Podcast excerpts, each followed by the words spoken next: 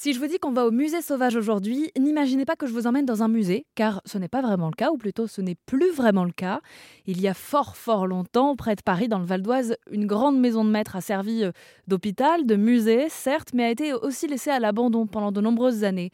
Diverses associations ont donc récemment accepté de relever le défi, de donner une nouvelle vie à cet endroit, en y faisant un tiers-lieu qui s'appelle donc le musée sauvage, dont Lola est la coordinatrice. Dans ce collectif, il y a plein d'associations et maintenant il y a des associations qu'on appelle résidentes, c'est-à-dire les associations qui sont dans le musée sauvage et qui euh, ont leur bureau, leur atelier, euh, euh, leur local et en fait et qui en échange de ce lieu-là donnent du temps pour faire vivre ce lieu.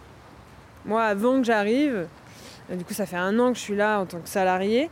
C'était ce lieu, il vivait seulement par les bénévolats.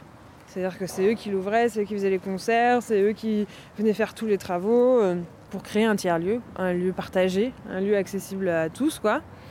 Euh, et on y fait plein de choses différentes. Il y a ici donc un café, une salle de danse, un atelier bricolage, des bureaux, des paniers de produits locaux bio et vrac, et des spectacles régulièrement. Chacun vient avec ses compétences et doit accepter les règles du jeu.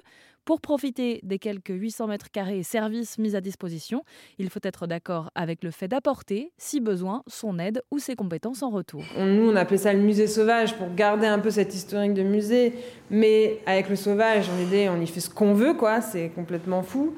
Mais de l'extérieur, c'est encore difficile, je pense, en termes de communication, de savoir, ok, qu'est-ce que c'est mais je pense que ça, c'est aussi général au tiers-lieu. Qu'est-ce que c'est un tiers-lieu finalement? C'est quoi ce, ce, troisième lieu où en fait euh, il y a plein de choses, euh, de libre accès, euh, la gratuité ou le prix libre aussi, souvent c'est. C'est pas très compris au début.